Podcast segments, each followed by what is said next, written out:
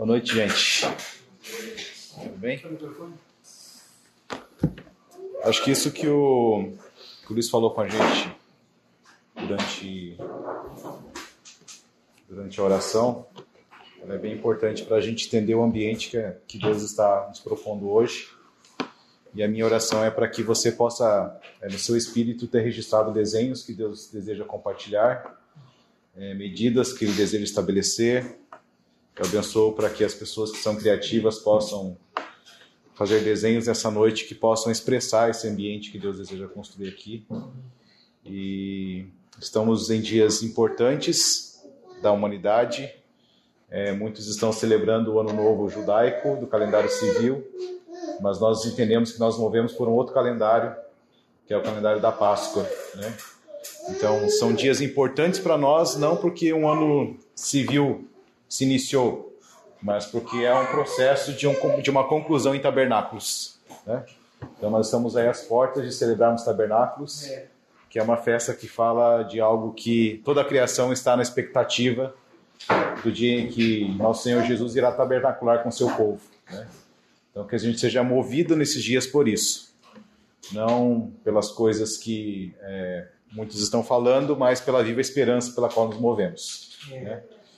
E eu pensei em compartilhar com vocês hoje é, um tema bem, bem interessante que ele fala que todos nós somos mordomos. A questão é que tipo de mordomo somos. Então a gente vai falar um pouquinho sobre isso hoje. E, e a minha oração também é para que, assim como aconteceu com os, os discípulos do caminho de Emaús, que o coração deles queimava né, à medida que o Senhor ia compartilhando a sua palavra, a minha, minha oração não é apenas para que seu coração queime. Você fala assim, uau, sai daqui, uau, que coisas que eu ouvi, quanta coisa. Mas que você possa sair daqui convicto do lugar para onde você tem que voltar. Porque isso aconteceu na medida em que o Senhor partiu o pão e quando o Senhor partiu o pão, os olhos deles foram desvendados e eles puderam contemplar o Messias. E aquilo trouxe convicção para eles daquilo que eles tinham que fazer. Então, enquanto o coração deles ardia, eles estavam continuando indo para o mesmo caminho, que não era o lugar para onde eles deveriam retornar. Mas quando os olhos foram desvendados por meio do partir do pão, da comunhão com Cristo, então eles tiveram convicção de fato do que eles tinham que fazer. E Jesus nem precisou dizer para eles que eles tinham que voltar. Eles simplesmente pegaram e voltaram. Tá? Então, que hoje nós possamos viver essa experiência de vermos medidas sendo colocadas dentro de nós, desenhos, estruturas, é... e por meio disso nós possamos ter convicção do lugar para onde a gente tem que ir, o que nós temos que desenvolver e qual é a agenda de Deus para esses dias. É... Nós não vamos ler os textos, mas se você quiser deixar anotado aí os textos que a gente vai trabalhar, é... Isaías capítulo 22, Gênesis capítulo 22, Gênesis de 18 de do, do capítulo 12 até o capítulo 18 e Gênesis a partir do capítulo 47 até o 50. Esses são os textos aí que vão servir de, de referência para a gente hoje. Depois você pode estudar com calma. Então, quando a gente fala sobre mordomo, o que é um mordomo? Uma pessoa que serve. Muito bem. Mordomo é sempre alguém que está servindo. Servindo quem? Servindo o outro. Para quem? Ele está servindo o outro para quem? Para o dono da casa. Então, o mordomo é alguém que está servindo o outro em nome de quem? Do dono da casa. E todos nós somos, de, de alguma maneira, um tipo de mordomo. E é, Isaías capítulo 22 vai falar de dois mordomos, dois tipos de mordomos. Um deles é Sebna e o outro é Eliakim.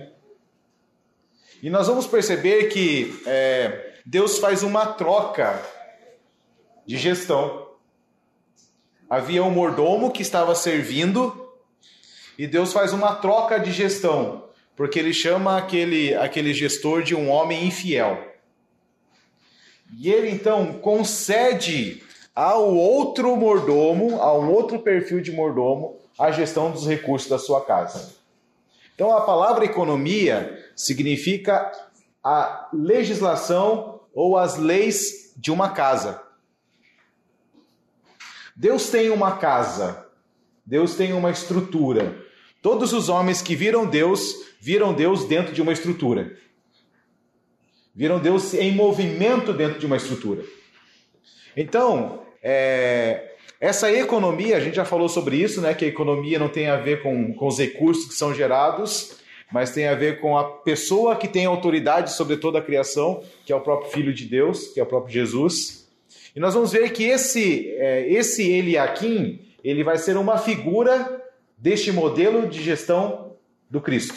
Sebna, o nome Sebna, que está lá em Isaías 22, fala de um homem que tem vigor para crescer. Um homem que tem muito potencial. O nome Sebna significa isso, um homem de muito potencial. E esse homem de muito potencial, ele governava, ele administrava os recursos da, do tesouro do rei por meio da sua capacidade. Então era um homem que tinha muita autossuficiência, um homem extremamente competente, um homem extremamente hábil, um homem extremamente conhecedor de ferramentas de gestão, um homem experiente. Mas você vai perceber na, durante a leitura do texto que Sebna ele queria, na verdade, garantir o seu futuro. Ele estava administrando os recursos como mordomo, mas todos aqueles recursos que tinham a ver com o outro, ele estava usurpando para si. E ao usurpar para si, ele começou a acumular riquezas para si. Então, todo aquele que acumula riquezas para si, ele é um usurpador do recurso do outro. Então esse homem, ele, ele é, que era extremamente competente, mas ao mesmo tempo não estava sendo fiel ao Senhor a qual ele servia, que era o rei, ele fala que ele entrou num processo de julgamento. E todas as riquezas que Sebna adquiriu para si foram insuficientes para livrá-lo do julgamento. Então pensa, todo aquele que é um acumulador, ele está tentando se preservar no futuro. Mas toda a riqueza que ele acumula hoje, tendo em vistas o futuro, é incapaz de sustentá-lo no futuro. Porque vai chegar um momento em que ele vai ter que prestar contas dos recursos que foram confiados a ele. Lembra do, do cara que teve uma grande colheita, e ele foi construindo muitos celeiros, e construiu muitos celeiros, e construiu muitos celeiros para armazenar toda a colheita abundante que Deus havia dado para ele. E ao final do processo, quando ele olha a quantidade de celeiros que ele construiu, a quantidade de sementes que estavam acumuladas nesse celeiro, qual que é a frase que ele usa para descrever a sensação que ele estava naquele momento? Agora eu estou bem porque agora eu posso gozar de tudo aquilo que eu plantei e eu colhi, por isso tenha prazer minha alma nisso. E então ele ouve uma frase: Louco, esta noite pedirão a sua alma. E tudo que você tem, para quem será? Então nós vamos perceber que Sebna, ele fala de um tipo de mordomo, de homens que estão se apropriando de recursos que não pertencem a eles, porque o Salmo 24 fala que toda a terra, tudo que nela há e todos os que nele habitam pertencem a quem? Senhor. O Senhor. Então não existe nenhum recurso na terra que não seja de Deus. Quer sejam recursos naturais ou quer sejam recursos processados, industrializados, transformados, tudo pertence a Deus. Se tudo pertence a Deus, logo não existem dois senhores. Existe apenas um. Se existe apenas um, toda a humanidade então é um tipo de mordomo de todos os recursos que Deus criou. Então eu preciso entender que a mordomia não tem a ver apenas com eu servir a mesa para o outro. A mordomia tem a ver com administrar de maneira adequada todos os recursos que pertencem a Deus.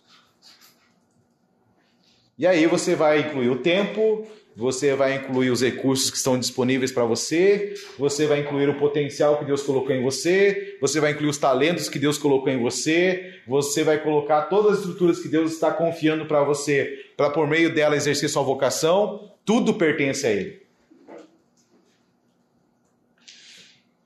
E Sebna representa então um modelo de gestão baseado na salvação do futuro na preservação do nosso eu, na construção de uma vida de sucesso. Por onde você vai, quando você vê ambientes de empreendedorismo, você vê as pessoas buscando o quê? Sucesso. E você vai ver vários posts, né, do sucesso ser uma montanha, onde o cara vai chegar lá no ponto mais alto do mundo e falar assim: "Uau! Cheguei no topo. Só que o topo de Abraão, quem foi? Qual era o nome do topo de Abraão? Qual foi a montanha que ele teve que subir? Moriá. Um lugar de status, de sucesso, de, de poder. Era um lugar de vulnerabilidade entrega e dependência. Vulnerabilidade por quê? Pense na situação de você ter que sacrificar seu próprio filho. Pense no nível de entrega que é você entregar o seu filho para Deus, porque ele pediu. E não é para ir para missões. para você visitar ele lá em tal lugar, para você falar com ele via FaceTime, via Skype. Você entregar ele para nunca mais vê-lo. E pensa no nível de dependência de homem que falou assim: Deus vai prover aquilo que é necessário.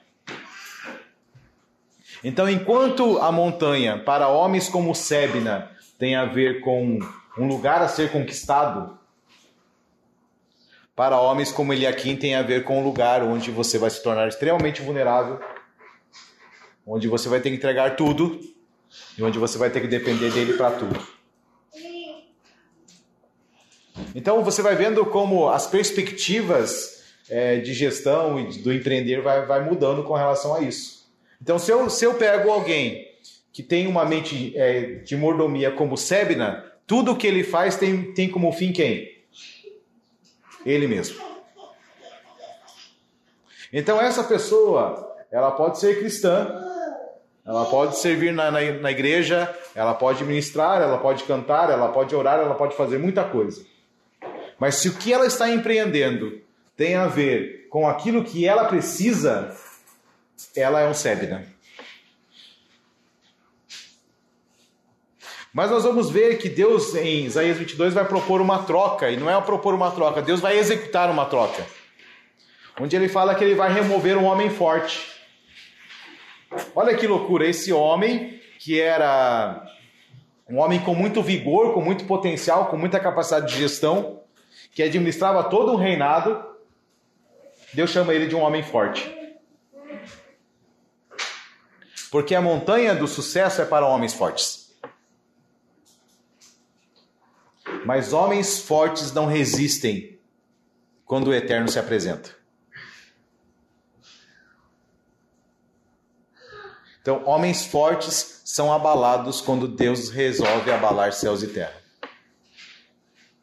Nós vamos ver que isso aconteceu na história vários momentos. Nabucodonosor era um homem extremamente poderoso na terra, mas viveu durante alguns anos como bicho, como um animal. Porque toda a força que ele tinha, toda a riqueza que ele tinha, não foi capaz de suportar aquilo que Deus estava fazendo. E esse lugar de vulnerabilidade que tem a ver com o tipo de administração como Ediliaquim, tem a ver com homens que são estabelecidos. Olha, que, olha só que loucura: aquele que é forte é removido. Aquele que se apresenta no estado de vulnerabilidade, de entrega e de dependência, ele é estabelecido. Então nós vamos ver que é, a, a maneira com que nós administramos recursos define se nós vamos permanecer. Isso vai nos mostrar que os meios para Deus são importantes, assim como o propósito pelo qual estamos fazendo determinada ação. Então vamos tentar aplicar isso ao lucro da sua empresa, do seu negócio, do seu projeto. O meio pelo qual você adquire o lucro, para Deus é importante. Se ele foi um caminho de justiça ou se ele foi um caminho de justiça. A gente já falou disso sobre a lavagem de dinheiro cristã aqui no nosso último encontro, lembra? Lembra do processo da lavagem de dinheiro cristã? Quando que ela acontece?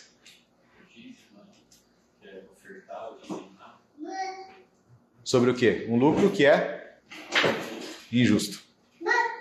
Então hoje existem muitos irmãos que eles adquirem lucro nos seus negócios de maneira injusta e eles santificam o ato de injustiça ofertando para missões e achando que estão fazendo uma grande coisa.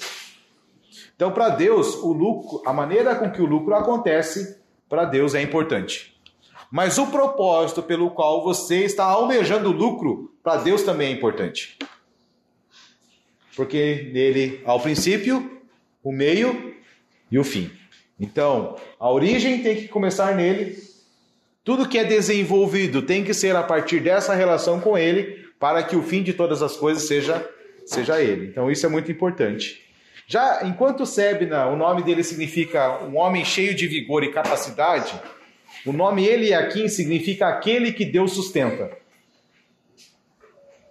Olha que paradoxo. Aquele que é forte, que tem potência, que tem vigor, ele não consegue suportar aquilo que Deus está para fazer. Mas aquele que Deus sustenta, ele é o que? Estabelecido. Então, a partir de qual, de qual força ou a partir de qual base de sustentação nós estamos movendo os nossos projetos e nossos negócios e nossos recursos?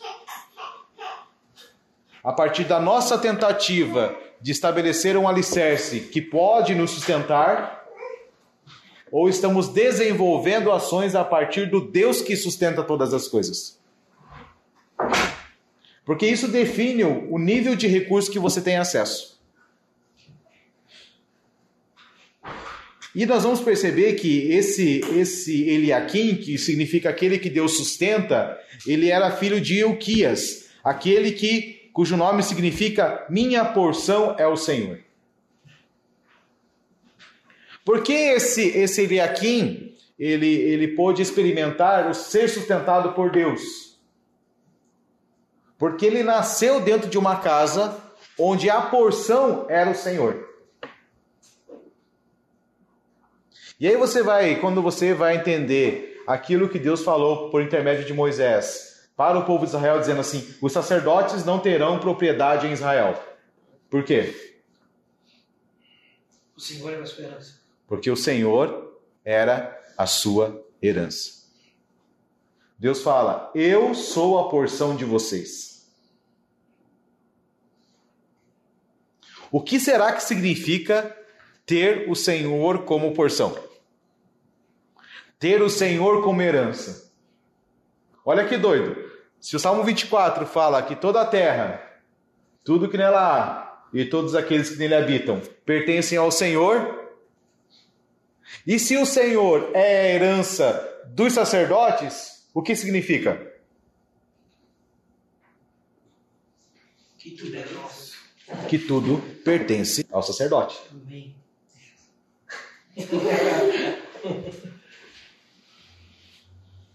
Então, enquanto empreendedores passam a vida gastando a vida tentando construir um patrimônio, sacerdotes que estão empreendendo, eles passam toda a vida fazendo o quê?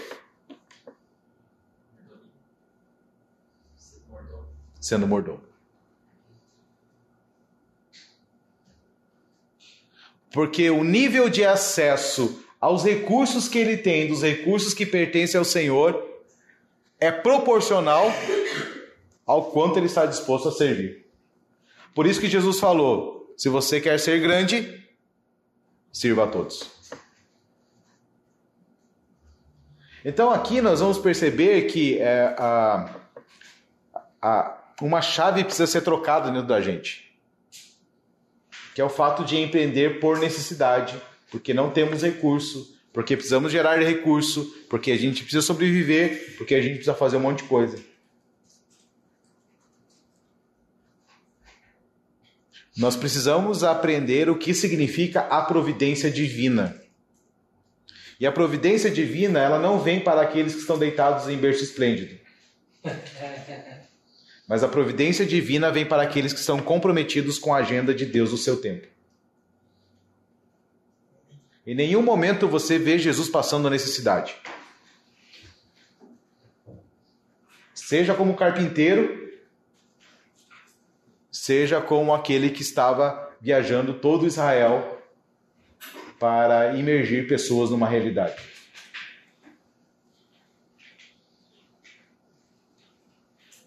Era um processo colaborativo.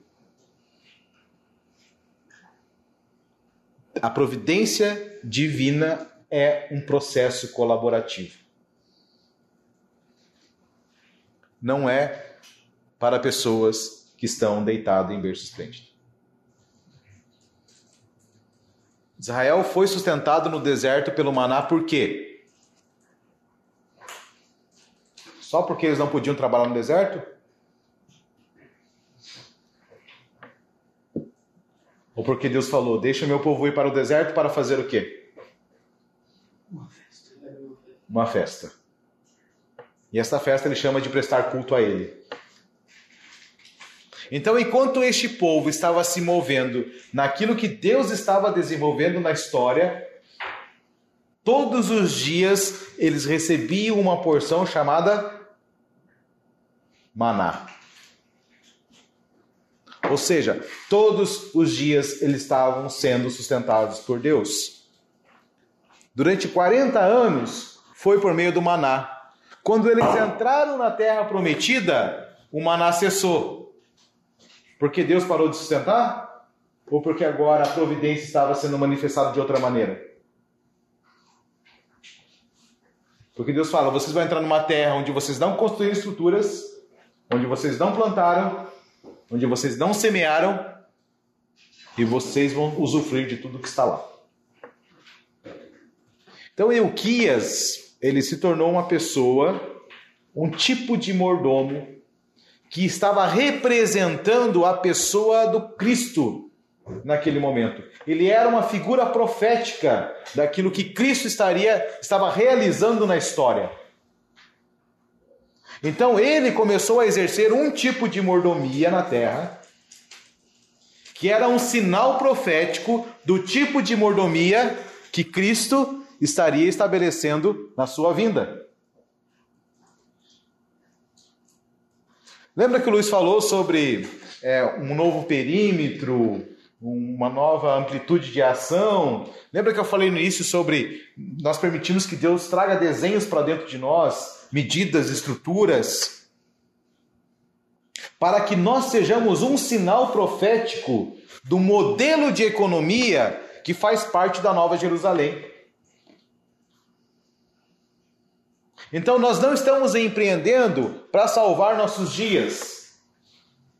O nosso objetivo de empreender tem que ser realizar ações na terra que são um sinal profético daquilo que Deus está desenvolvendo na história, do tipo de economia que está vindo, do tipo de governo que está sendo estabelecido.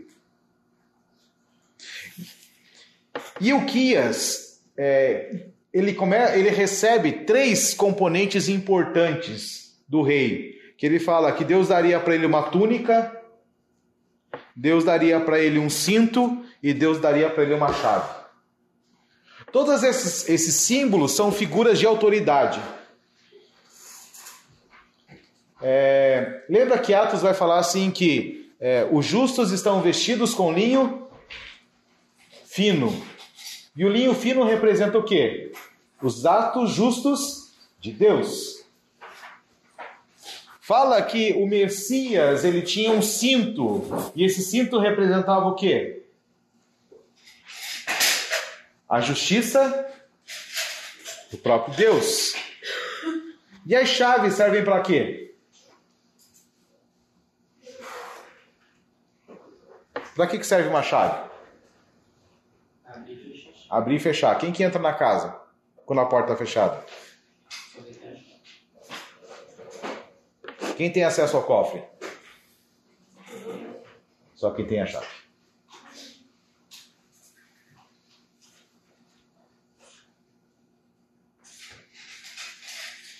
Então o Senhor estava dando àquele mordomo vestes que representavam a capacidade de realizar atos justos. Deus estava concedendo àquele homem a capacidade de julgar com justiça é, o manejo dos recursos, saber onde deveria ser aplicado, como deveria ser aplicado, e deu a ele a chave do cofre. Ele estava confiando a, a Eliakim toda a sua riqueza. E a Bíblia fala é, em Filipenses que Deus deu ao nosso Senhor o quê? Toda a autoridade nos céus e na terra. Ou seja, na mão de quem estão todos os recursos espirituais, materiais, intelectuais existentes? De Deus. Do Deus Filho. E esse Eliakim era um sinal profético daquilo que Deus estava fazendo. E é interessante que é, esse Cristo, além de ele ter acesso a todas as riquezas de Deus, fala que ele revela a quem ele quer.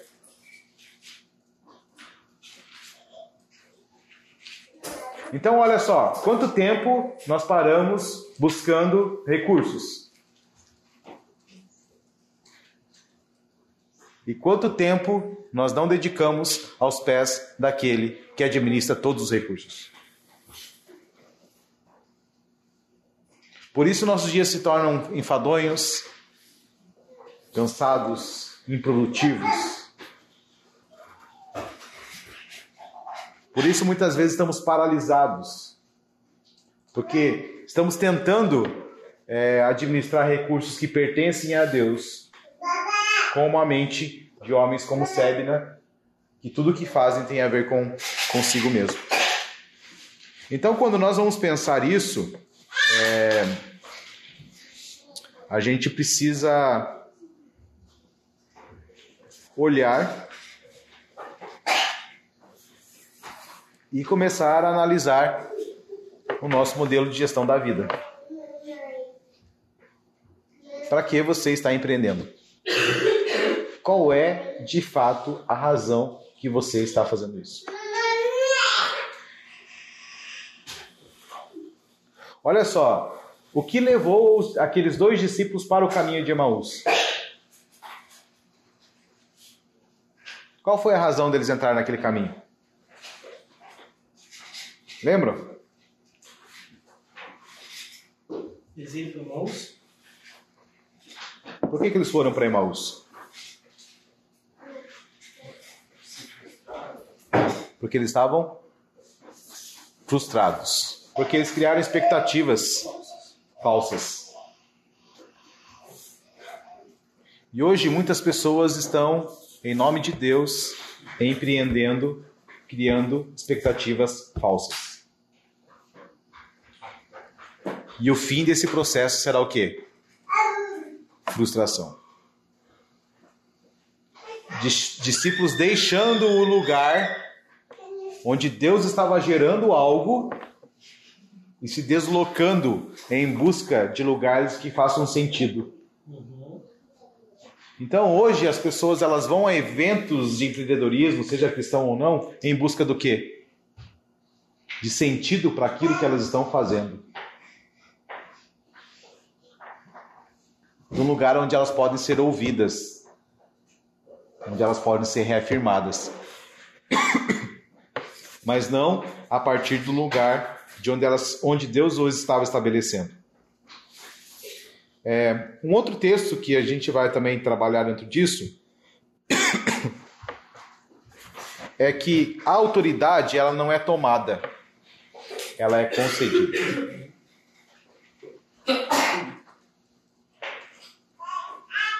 E a gente vai ver na parábola dos talentos que Deus foi dando talentos para cada um na medida de qual medida? Na capacidade que cada um tinha de administrar o recurso concedido. Então, muitas vezes, nós queremos ter mais recurso, mas não estamos sabendo lidar com o recurso que já está disponível. E aí eu passo a vida toda pedindo Deus me mandar mais recurso, Deus me dá mais isso, Deus me dá mais aquilo, Deus me dá mais aquele outro. Mas na verdade, o acesso a novos recursos depende da maneira com que eu estou administrando os recursos que Deus está provendo sobre a minha vida nesse momento. O quanto fiel estamos sendo aquilo que Deus nos confiou. É o perímetro da nossa atuação. Talvez o perímetro da sua atuação seja um único cliente. Talvez seja dois. Talvez seja três. Talvez seja uma cidade. Talvez sejam duas cidades. Mas o quanto estamos sendo fiéis a esse perímetro, a essa gestão. Então nós vamos ver que Deus só concede recursos para aqueles cujo cujo Senhor é a sua porção. E um autor fala assim que o mordomo fiel é aquele que coloca os interesses de seu senhor acima dos seus, que zela pelos bens de seu amo como se fossem seus. Então, muitas vezes, nós nos tornamos irreverentes com o manejo de dinheiro, com o manejo de estruturas, com o uso de recursos. E o que é uma reverência? Então eu atribuo mais valor ao dinheiro do que a responsabilidade que temos diante de Deus de todo o recurso que está na nossa mão. Isso é uma reverência. Quando eu separo a gestão do dinheiro da minha vida de devoção. Então, muitas vezes nós somos disciplinados na questão da oração, da leitura da Bíblia, mas somos indisciplinados na gestão de recursos. Sem perceber, estamos vivendo uma dualidade de pensamento. Porque a prática do dia a dia está destoando daquilo que nós estamos buscando na vida de comunidade. Porque Ele é o Senhor dos recursos, dos negócios, Ele é o Senhor de tudo. Não há nada que aconteça na terra da qual Ele não é Senhor. Entende? Deus não faz negócios, mas Ele é o Senhor dos negócios. Porque os negócios existem porque nós não somos autônomos 100%, não somos autossuficientes. Então os negócios, na realidade, são uma troca. Eu tenho algo que você não tem. Você precisa do que eu tenho. E eu preciso do que você tem. Isso é o que? Uma troca. Desde o Éden já existia essa troca. Porque o ar que você respira, o oxigênio, você devolve como? Gás carbônico. Quem que se beneficia do gás carbônico? As plantas. O que, que as plantas fazem? transforma o gás carbônico em que serve para quem? Então nós estamos numa troca constante. Você percebeu como é, essa questão ela está presente no é, o que Landa Cope fala do designer de Deus na criação? Tudo está lá. A questão é que os homens transformaram negócios em coisa, em algo mal. Mas os negócios, em sua essência, não são maus. Então, o que nós estamos vivendo dentro de uma agenda de Deus é um processo de redenção dos negócios. Por isso, você vê em tantos ambientes cristãos se falando tanto sobre isso. A questão é: que muitos estão falando a partir do Deus dinheiro que está dentro de si. Então eles encontram em mais um movimento uma oportunidade de satisfazer os desejos do seu coração. Quando na verdade nós temos que entender que tudo isso é uma ação de Deus na história e precisamos manejar isso com muito temor diante de Deus. Então, o Deus que é o Senhor dos negócios, ele é o Senhor da economia. Falamos sobre Gênesis 22, né, da montanha de Moriá. E olha só que interessante.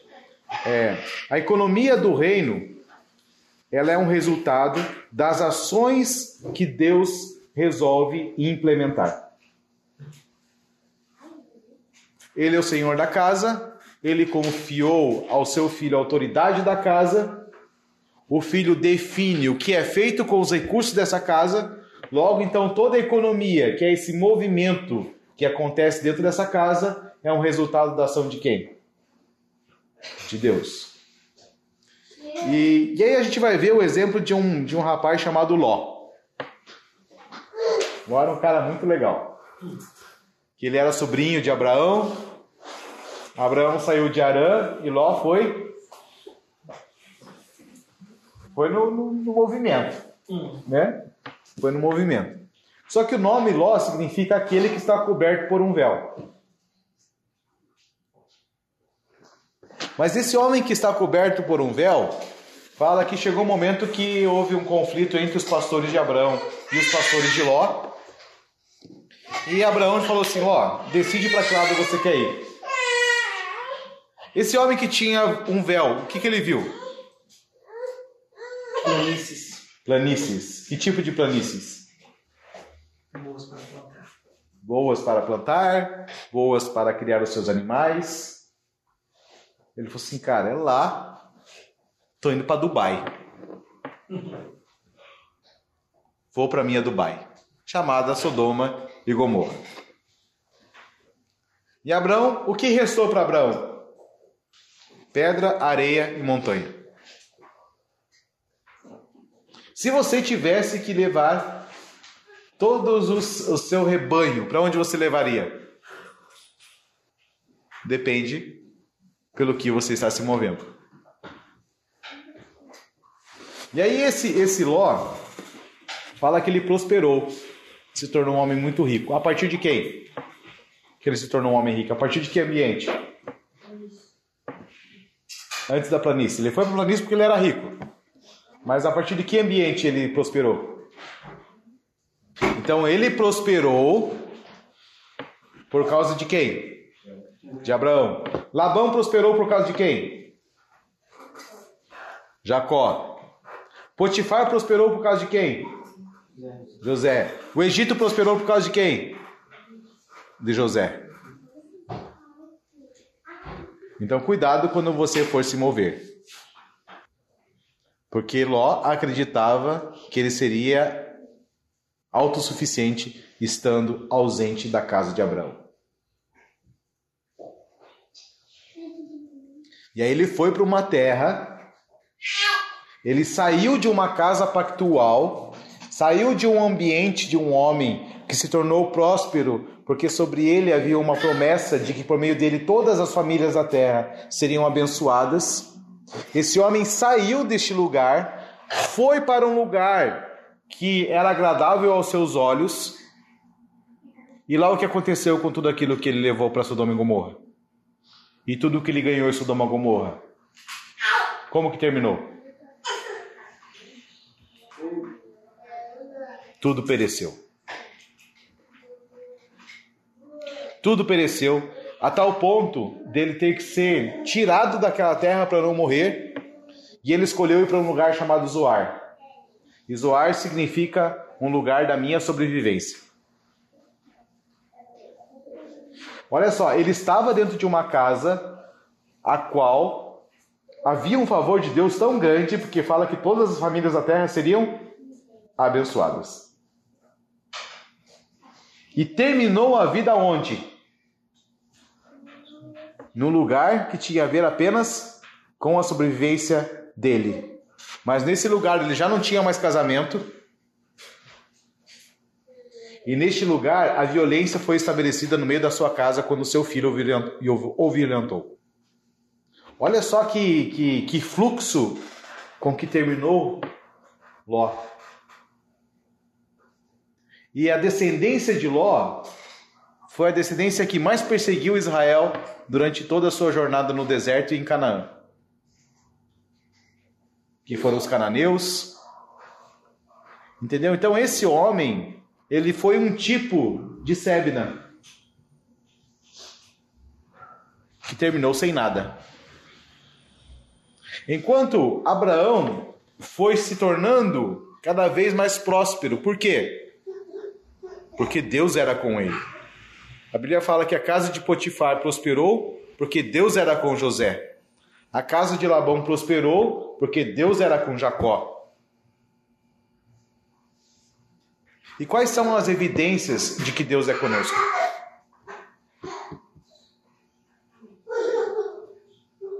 Que tipo de fluxo tem tocado os lugares pelos quais nós temos passado?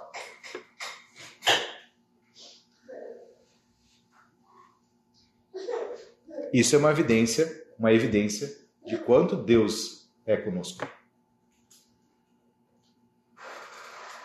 Porque a gente vai ver que por onde esses homens passaram, Deus sempre respaldou a presença deles ali. Ou seja, os sinais seguiam eles, entendeu? E o que que Jesus fala? Olha, ide por todo mundo, façam discípulos de todas as nações e os sinais vão fazer o quê? Os acompanharão. Então, quais são as evidências? De que Deus está com você naquilo que você está desenvolvendo. Qual é o tipo de sinal?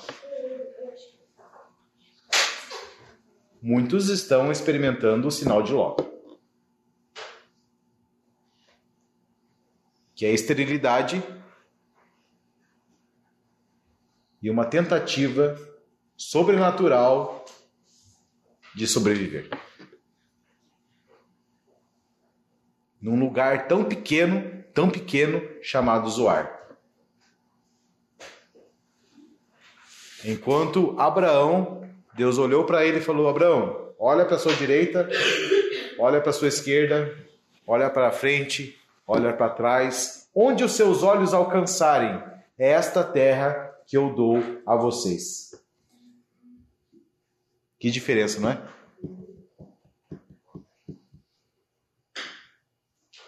Então, eu acredito que a gente está vivendo alguns dias de muita inquietação, e onde nós estamos sendo chamados por Deus para voltarmos a um lugar. Ao lugar onde há uma administração correta diante de Deus, de todos os recursos que Ele deseja nos confiar. É, eu tenho participado de alguns encontros e algumas reuniões, e o que eu mais vejo são pessoas é, usando jargões para dizer que Deus vai tirar o recurso do ímpio para entregar para o justo. Mas é, esse manejo é, na mente deles tem a ver com você conquistar coisas. E não tem a ver com você sujeitar as coisas. Então o mordomo é alguém que tem o mordomo Eliakim era alguém que tinha acesso a toda a riqueza do rei, mas ele se apropriava de alguma coisa?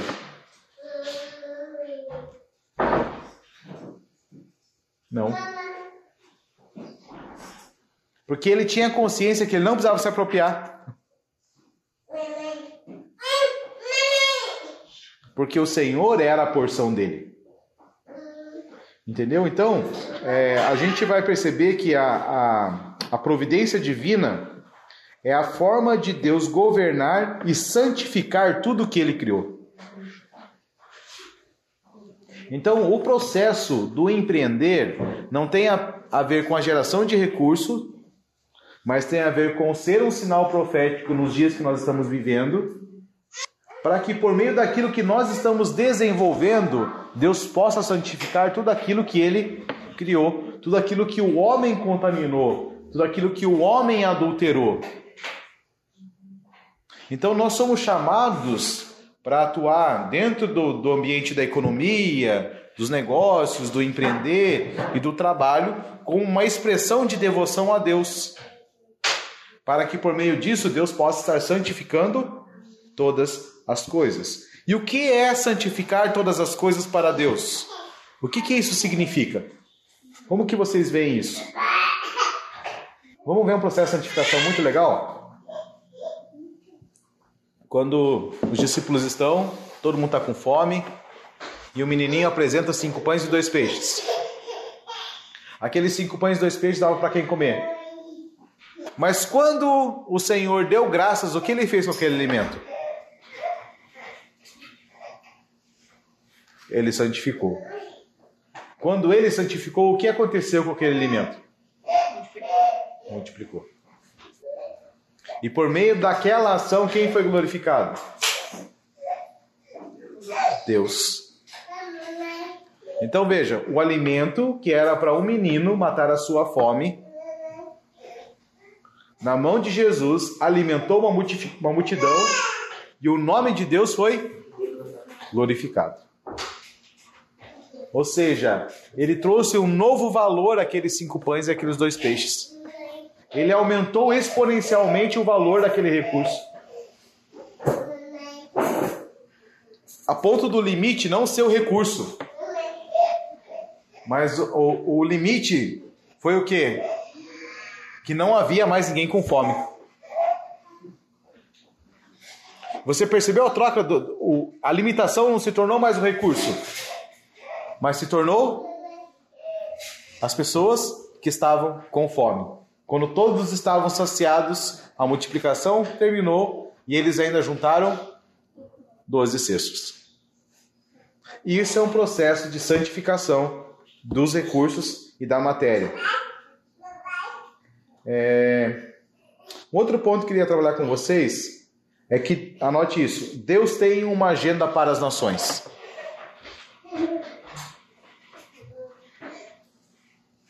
Então, olha só o que a gente está trabalhando. Que todos nós somos mordomos. Deus é o Senhor da economia e dos negócios. E Ele tem uma agenda para as nações.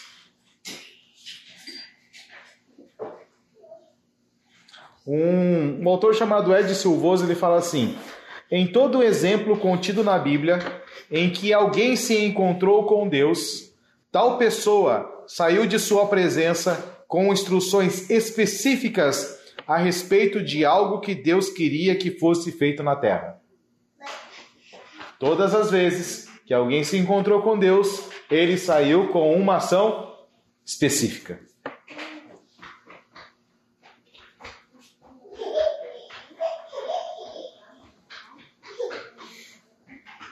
A questão é quem nós temos contemplado e quais são as instruções específicas que temos recebido dele. Quem te fez saber o negócio que você está desenvolvendo?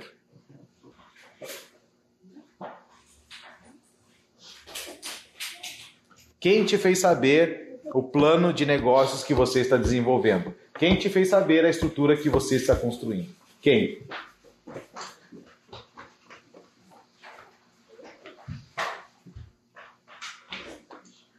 Porque Abraão, ele viu as cidades que tinham fundamentos, ele viu a cidade que tinha fundamentos eternos. Cujo arquiteto e consultor é quem? O próprio Deus. E no seu tempo, Deus estava paralisando a construção de uma cidade, de homens que estavam construindo cidades sem ter a revelação da cidade que Deus estava construindo. Eles apenas tinham informação. Era apenas uma necessidade social, não uma revelação daquilo que Deus estava desenvolvendo. Então, nós vamos perceber que se Deus tem uma agenda para as nações, e os negócios, a educação e o governo são a artéria pela a qual nutre a vida na cidade, logo Deus tem uma agenda também para os negócios. Mas é a partir de quem nós estamos vendo todo esse movimento que Deus está fazendo sobre a terra. Porque eu posso ver o movimento acontecendo, mas não discernir o Deus que está fazendo o movimento. Eu apenas entro no fluxo. E aí eu sou um cara que sai do Egito com um povo que tinha uma natureza sacerdotal, mas com uma natureza egípcia. E é o que eu vou fazer no caminho. O que que aqueles egípcios fizeram durante toda a jornada de Israel como uma geração? Traíram o Senhor. Traíram o Senhor. Eles foram um fermento. Que aquela geração não soube lidar com aquele fermento. E por isso todos morreram. Porque começaram a dar ouvidos a homens que estavam no meio deles, mas que não tinham natureza sacerdotal.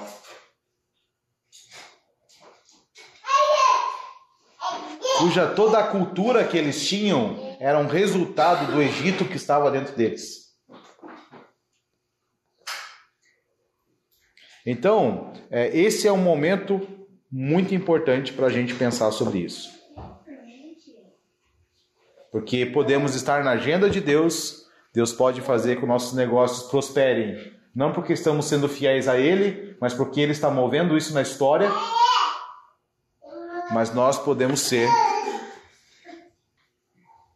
que estamos empreendendo em nome de Deus, estamos dentro de uma agenda de Deus, mas ainda temos uma natureza que não é redimida. E isso não vai custar apenas a nossa vida, vai custar a vida de todos aqueles que nós estamos influenciando por meio das nossas práticas. E é aquilo que era para ser um motivo de celebração se tornou um ambiente de morte.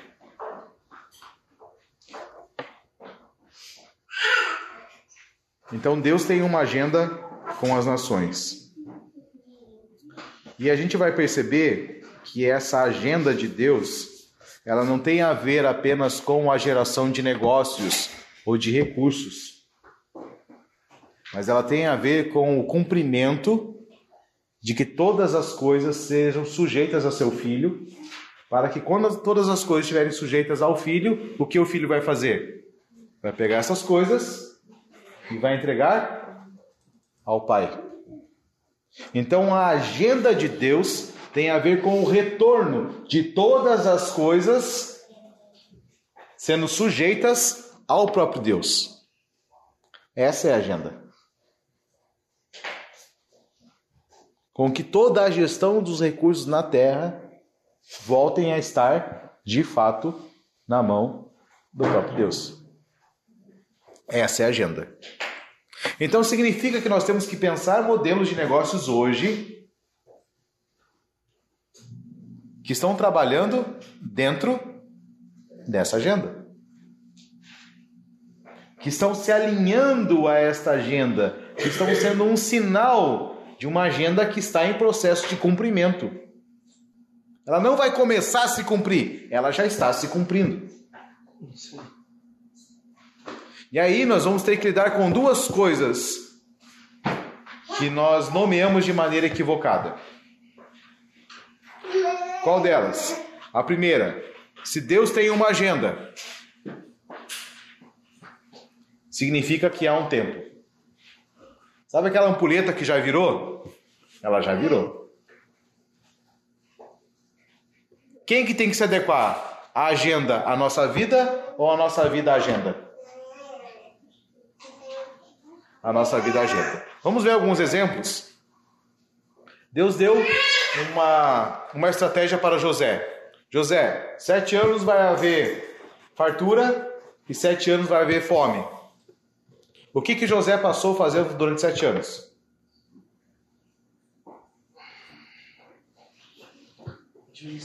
Escrevendo no Twitter, assistindo Netflix, acordando às 10 da manhã.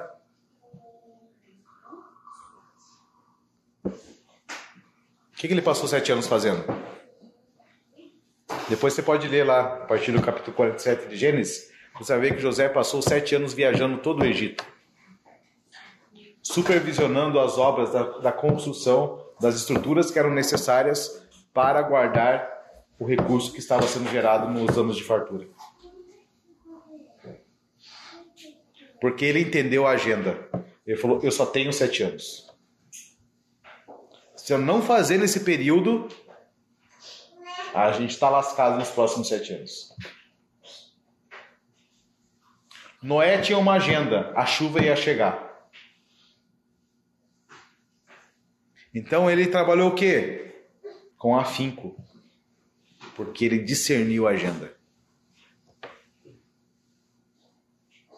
Então, muitas vezes, nós estamos dando nome de espiritualidade aquilo que é uma negligência nossa com relação à agenda de Deus. Administramos o nosso tempo como nós queremos, como nós imaginamos tem que ser. Mas quando eu sou afetado por uma visão,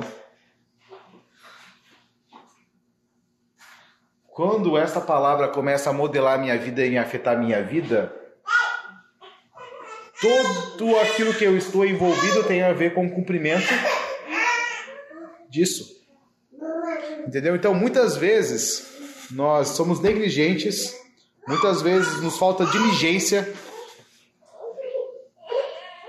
E aí Jesus fala assim: olha,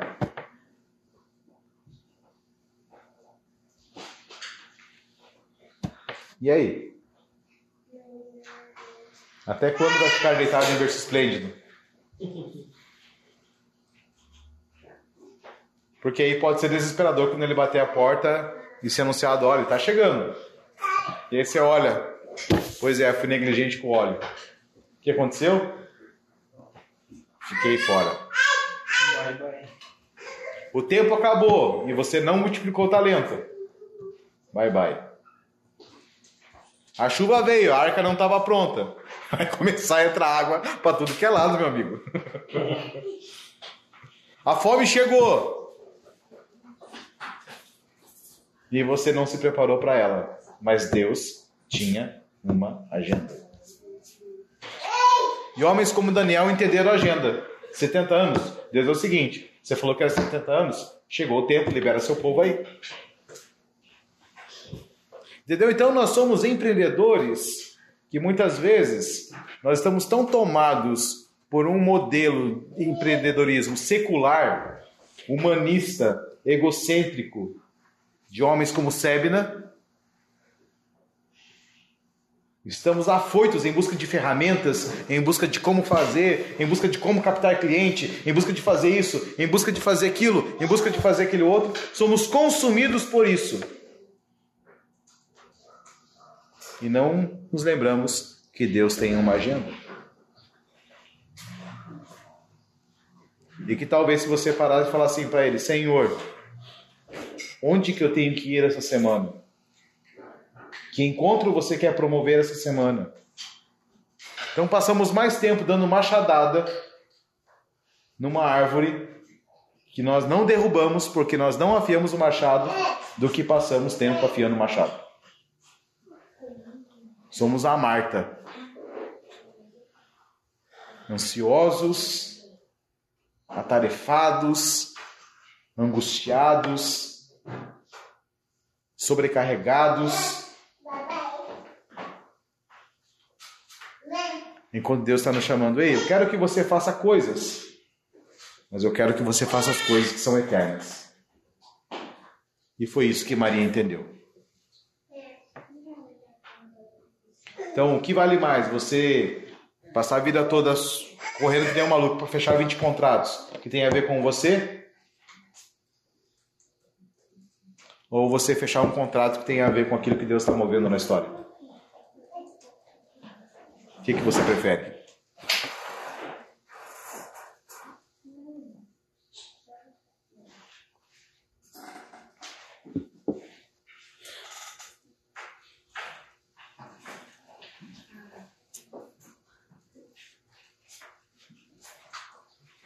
E a gente precisa ter muito claro que a agenda de Deus não é sobre performance. A agenda de Deus é sobre fidelidade.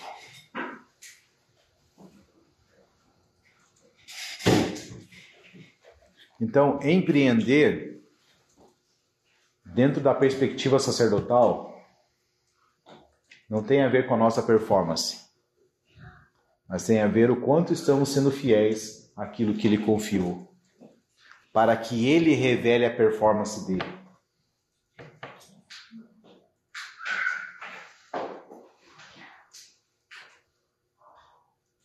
A casa de Potifar não prosperou porque José era o melhor administrador de toda a terra.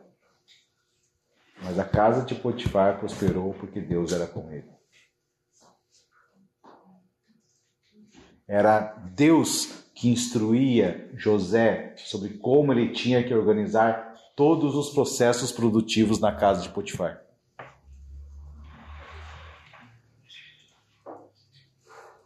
Então, se nós entramos nesse ambiente aqui e temos revelações, temos visões, mas quando você chega diante de um cliente, você é um cego que não está enxergando o que de fato você precisa fazer, o que Deus deseja naquele lugar, então é hora de você falar assim: Deus, eu sou um religioso. Que só consigo enxergar por causa do ambiente onde eu estou, por causa que existem outras pessoas que estão vendo.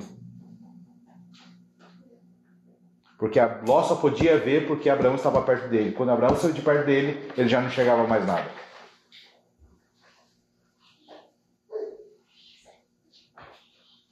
Então nós precisamos romper o nosso dualismo.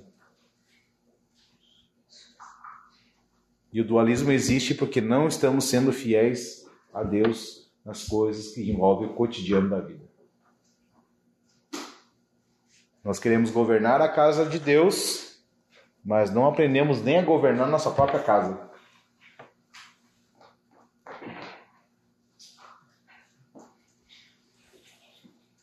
Não fecha a conta.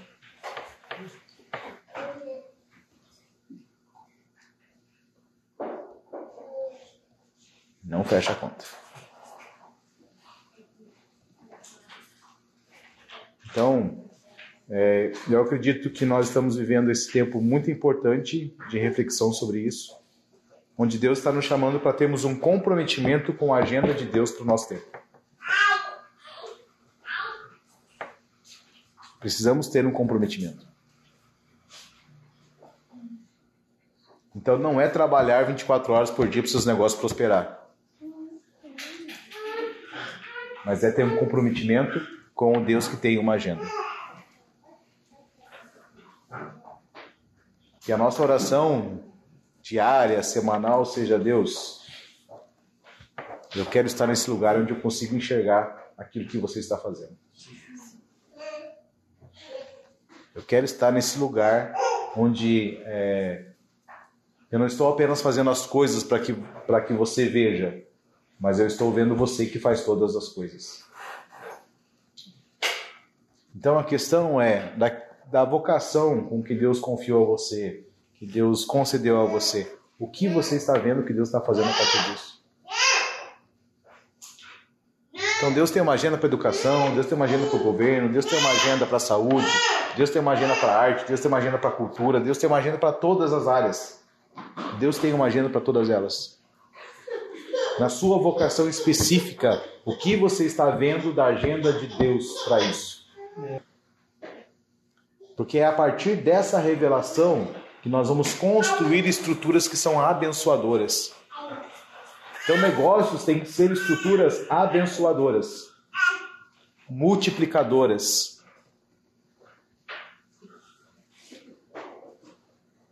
Negócio tem que ser uma expressão daquilo que Deus está construindo em nosso interior, daquilo que Deus está desenvolvendo dentro de nós, daquilo que Deus está nos impulsionando é, daquilo que Deus está gerando um clamor, uma intercessão dentro de nós. Então os negócios têm que ser uma resposta a esse clamor. Estruturas que abençoam todas as famílias da terra. Isso vai fazer com que a gente experimente um fluxo do favor de Deus que nós não temos noção. Não temos noção. A questão não é quanto de recursos nós temos na mão. A questão é quem está conosco.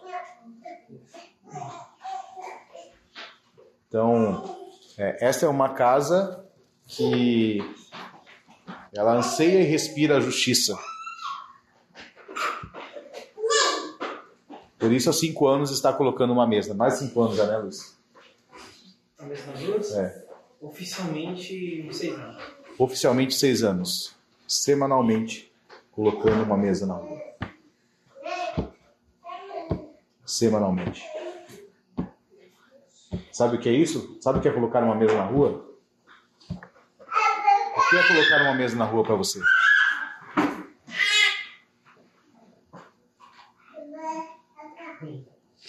Para alguns pode ser só apenas uma boa ação.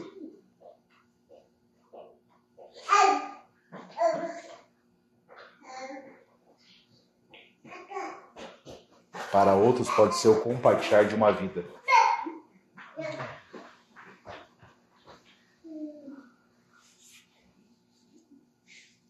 Dizendo, vinde, não somos nós que estamos colocando uma mesa para você. Nós estamos apenas estendendo uma mesa que o nosso próprio Deus colocou para a gente. Agora, de que maneira outras estruturas podem ser colocadas para os moradores de rua? Que outras estruturas podem ser colocadas para os órfãos? Que outras estruturas podem ser estendidas para as viúvas? Que outras estruturas podem ser estendidas para os pobres? Que outras estruturas podem ser estendidas para aqueles que estão em situação de vulnerabilidade? Muitos irmãos estão sendo despertados para isso. Na, na Índia, tem uma empresa que ele só contrata pessoas que são soropositivos. Ele não tem nenhum funcionário que não é soropositivo. E o nível de comprometimento desses funcionários com ele é altíssimo. Porque todas as outras empresas fecham a porta. Então ele pensou uma estrutura e falou assim: como que eu posso abençoar aqueles que estão à margem? Então eu abençoo a Kefa para que ela seja esse referencial de acolher a próxima geração. Amém. Que a RN Sport seja este ambiente que olha a próxima geração. Entendeu? São estruturas que nós precisamos pensar, que apontam para aquilo que Deus está fazendo sobre toda a terra. Essas são as medidas que nós precisamos buscar nesse tempo. Eu acho incrível o que Deus falou para Jeremias: Jeremias, está todo mundo indo para o cativeiro. Você agora fazer investimento. Você vai comprar um campo aqui. Campo, mas a gente está indo tudo para para um outro país. Isso aqui vai ficar deriva. Compra um campo, Jeremias. Investe nisso. Porque isso é um sinal de que eu vou trazê-los de volta. Até mesmo o investimento de Jeremias, ele ia começar a ter um retorno depois de 70 anos. Mas tinha a ver com aquilo que Deus estava fazendo. Quanto começou a valer aquele terreno depois que o povo regressou? Não sei, talvez alguma, algum valor interessante. Mas a questão não era nem a rentabilidade, era a fidelidade àquilo que Deus estava desenvolvendo. Então, nesse ambiente aqui, dessa vida de comunidade, nós temos que ser pessoas que desenvolvem estruturas de negócios, que estão tocando pessoas na cidade a partir da vida que está sendo compartilhada, gerada, nutrida, desenvolvida aqui. É dar forma à mensagem que está nos modelando, entendeu? Então, negócios tem que ser um resultado da mensagem que está nos modelando.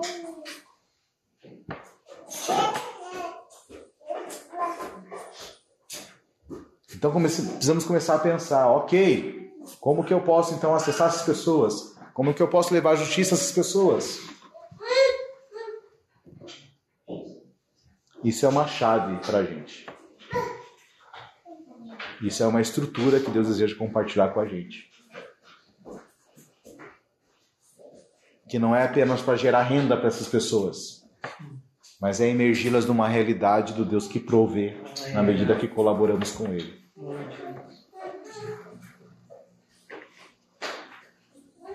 Mas isso só vai se tornar possível para homens que têm o coração de Ele aqui.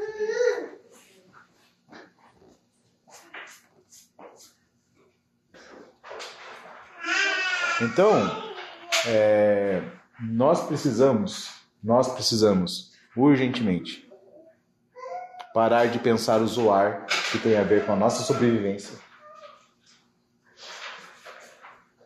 Pararmos de buscar as campinas de Sodoma e Gomorra, onde todos os empreendedores de sucesso querem estar.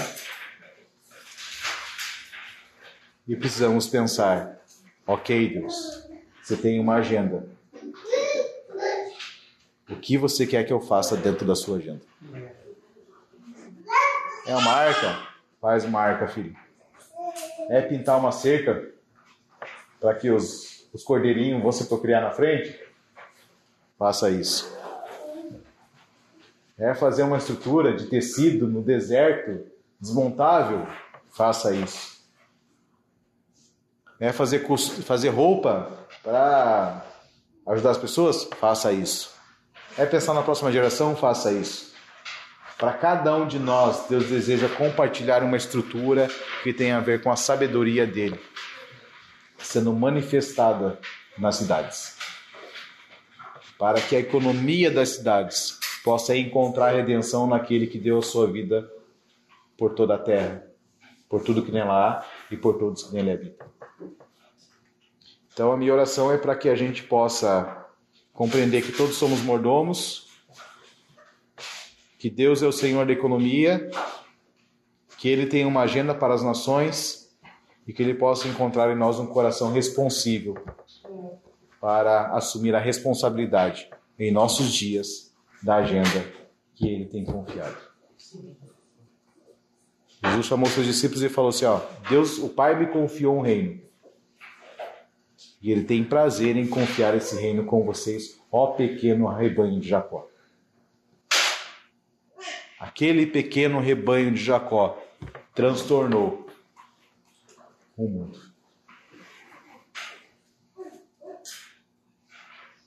Que sejamos esse pequeno rebanho de Jacó.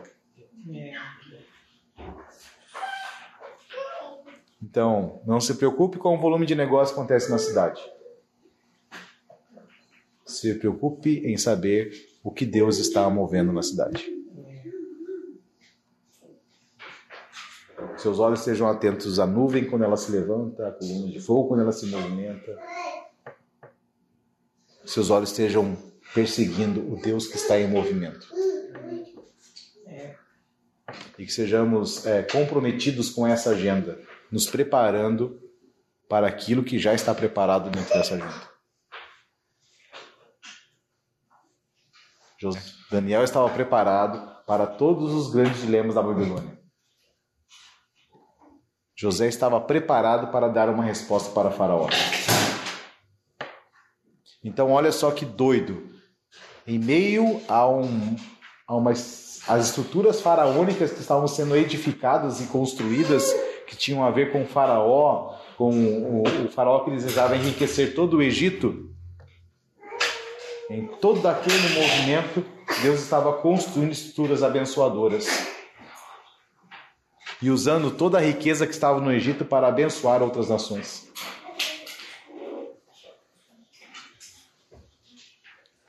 Já viu quantos movimentos, quantos monumentos faraônicos nós temos aqui na nossa cidade? Quantas estruturas faraônicas nesse mesmo ambiente Deus está buscando homens legislativos que vão construir estruturas abençoadoras. Que vão expor e vão colocar em julgamento as estruturas faraônicas. Então hoje tem muita gente lá e passa e faz isso, e faz ato profético na frente do negócio, e faz ato profético sei do que, A questão é: onde estão os homens que estão construindo estruturas que condenam as estruturas faraônicas? O que você vai fazer com isso então?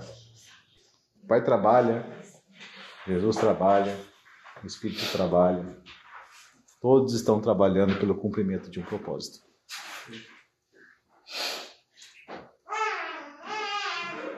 E Paulo fala que nós somos colaboradores, cooperadores.